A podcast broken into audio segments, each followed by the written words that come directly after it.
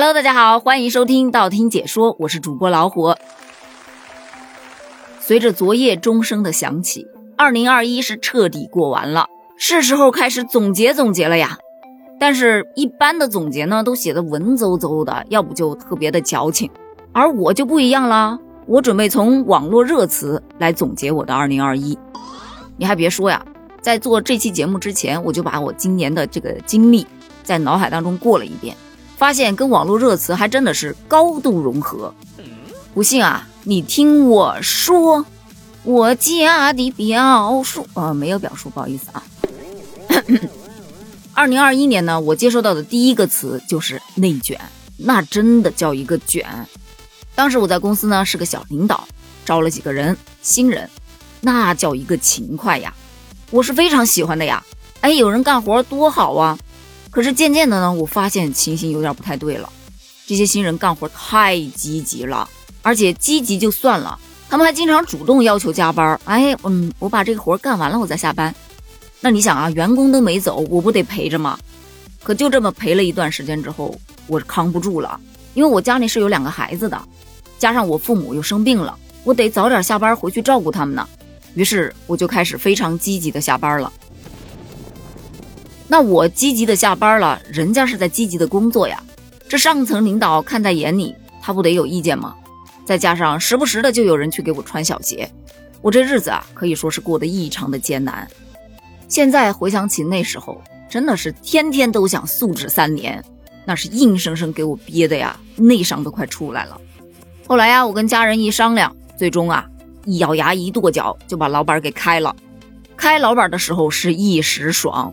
在家里躺的时候，那就是一直丧了。其实说老实话，我还是蛮喜欢我自己的工作的。但是吧，你看家里父母生病了，孩子呢需要人照顾，老公呢也因为你天天加班啊，跟他很少交流了，家庭真的是一团乱麻。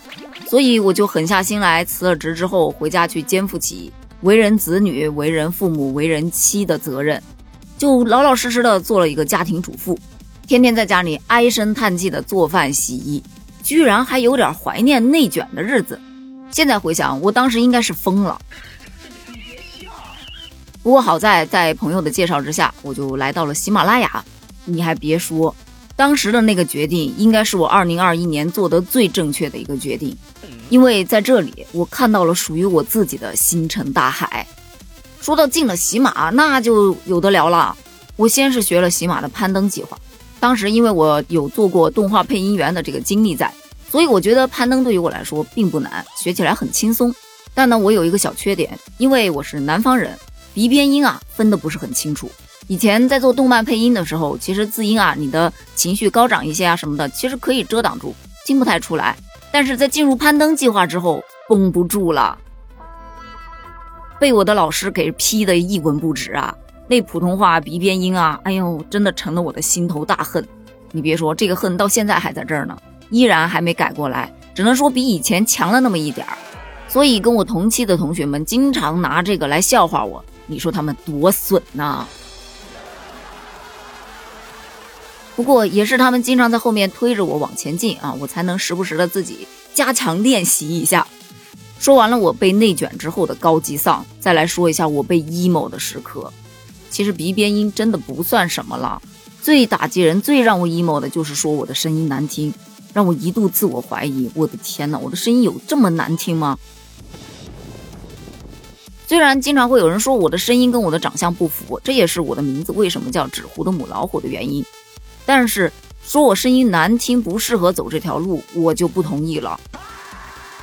这萝卜白菜，它各有所爱呀。我还就不信了，在声音行业我还找不到一个喜欢听我声音的人，于是我就又一咬牙又一跺脚，走入了下一个阶段。既然你们说甲方不喜欢我的声音，那我就自己来做节目喽。所以就是这样，我就成了一个原创主播。而事实证明啊，一个小白来做原创真的太难了。每做完一期节目之后，我都会陷入一个自我怀疑，上传上去没两天我就咔咔给它下掉，上上去两天我就咔咔又给它下掉。就怎么做怎么不知道自己的问题在哪里。就在我陷入到自我怀疑的时候，我的机会也来了。而我这个人啊，干别的可能不行，抓机会我是绝绝子啊。每一个机会我是绝对都不会放过的。在经过了长达三次的面试之后，我终于是顺利的当上了攀登计划的点评官，成功赚到了我在喜马的第一桶金。记得我第一次做点评官的时候，真的就紧张到说话都结巴，你知道吗？曾经因为在点评的过程当中说错了一句话，我那是一整夜都没睡着啊。第二天赶紧还要爬起来给那个学员再解释一遍啊，不好意思，我昨天那句话说错了啊，我重新给你说一遍啊。而事实证明呢，所有的事情都是熟能生巧。哎，慢慢的我也不会害怕去跟学员交流了，因为私底下其实我是一个很社恐的人。但慢慢的，越到后来再去接触学员的时候，我感觉我就像有社交牛叉症一样，侃侃而谈。因为我内心有一个信念，就是他们需要我的帮助，我是来帮助他们的。这么一想，我就觉得使命感满满，自然就能乘风破浪，什么都不怕了。而最让我支棱起来的是我的一位学员，啊，应该说是两位学员。这故事我曾经分享过很多次，但是我还是想分享给大家。就有一位学员啊，他是全盲。什么都看不见，他去练习这个有声演播的时候，就全靠读屏软件。但是真的，他特别特别的努力，每一次作业都非常的认真，而且录得很好。还有另外一位学员，他是癌症，然后做完手术之后还在坚持练习。那个时候我就问啊，我说为什么不休息呢？然后他们告诉我说，因为他说在录有声书的时候，他才会觉得自己好受一点，没有那么痛了。就真的一下给我整破防了，我当时我就哭了。真的在他们身上让我看到了梦想最美的样子，他们真的教会了我太多太多。而下一个词我要说的是躺平，这呀也涉及到一个小故事，给大家讲讲啊。就是在二零二一年的最后几天嘛，咱们喜马公司呢就有评优活动。当教务宝贝儿通知我入围了年度最受欢迎点评官前二十名的时候，我惊呆了。原来我的这群宝贝儿学员们对我的爱这么深的吗？都这么默默的付出，压根就不让我知道，害我少了那么多的快乐。但一提到最终呢要投票，我就犯了愁，因为我这个人啊，对投票这种活动向来都是躺平的，我从来不喜欢给别人投票，嗯，自然自己也没有那个脸啊，就拿去让别人给我投票，所以我都已经打算好了，我准备躺平了。于是投票开始，我根本就不知道。那个时候我记得我还在点作业，嗯，还在工作，好多学员就来找我要投票的链接，我就说呀，我说我比较忙啊，没有时间去拉票。他们当时跟我说的是，老师您忙您的，投票这种事儿交给我。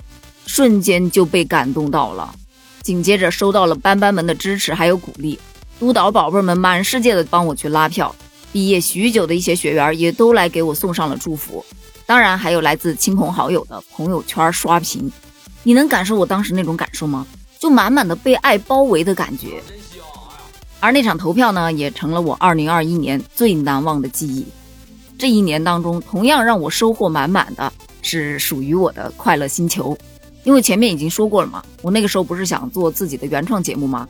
但是苦于自己什么也不会呀，于是我又抓到了另外一个机会，就是原创主播培训计划，叫播客计划。经过了一段时间的学习之后，我终于明白。为什么人家说要多学习？因为学习真的是能使人进步的。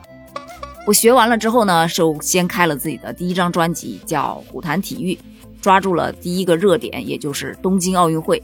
让我得意的是，专辑上线十七天，播放就破了六十万；上线一个月的时候，播放破了一百万。而让我伤心的，差点放弃的，也是在这张专辑里。就有很多人在专辑底下评论啊，说声音这么难听，就不要来做节目了。也有对我节目的观点做抨击的，那时候真的好难受啊！我那颗玻璃心啊，碎成了渣儿啊！躺在床上真的不想起来，不想动，也不想更新了，就想放弃了，算了。但是呢，跟我一起学播客的朋友也一直在鼓励我，一直在帮助我。在他们的鼓励声中，我继续坚持了下来，而且也试着跟自己和解了，用一个平常的心态去对待网友们的各种抨击。但是事实证明呢，还是有很多很多的人喜欢我的节目，他们会在我的节目下面去鼓励我、支持我，甚至表达爱意。比方说我的师尊呐，还有我的小伙伴们，这些都是我前进路上最宝贵的财富了，也是他们啊给了我很大的力量。在一次次复盘、一次次的去找自己节目的问题，然后优化自己的节目之后，我就开始了更新我的道听解说，也就是这张专辑。而这张专辑也真的是得到了很多人的帮助，特别是我的运营小伙伴儿，在节目出现问题的时候，他会提醒我，哦，我就明白我自己又走错路了，立马及时的纠正回来，及时发现错误并改正错误，是会让人快速成长的。于是我在二零二一年最后的这两个月的时间里，就做做节目啊，点评一下作业呀，跟评论区的小伙伴一起探讨一下事件呐。真的就让人觉得特别的轻松，很幸福，这就是我的快乐星球啊！所以用一句话来总结我的二零二一，就是因为内卷选择出逃，在 emo 过后进入了星辰大海，在星辰大海里被夺过笋，被破过防，想躺平却又被爱支棱起来，最终找到了属于自己的快乐星球。绝绝子啊！总结完了二零二一呢，咱们再来展望一下二零二二。二零二二呢，咱就俗套一点儿，送上一句新年祝福，给自己也给正在努力的你们，愿所有的努力都不会被辜负，愿所有的汗水都能有所收获，二零二二年必定满载而归。好啦，本期节目就到这里了。收听完本期节目，你对我的年终总结有什么样的看法呢？或者有没有想给我送上什么小的祝福呢？欢迎在评论区给我留言哦，咱们依然评论区见。拜拜。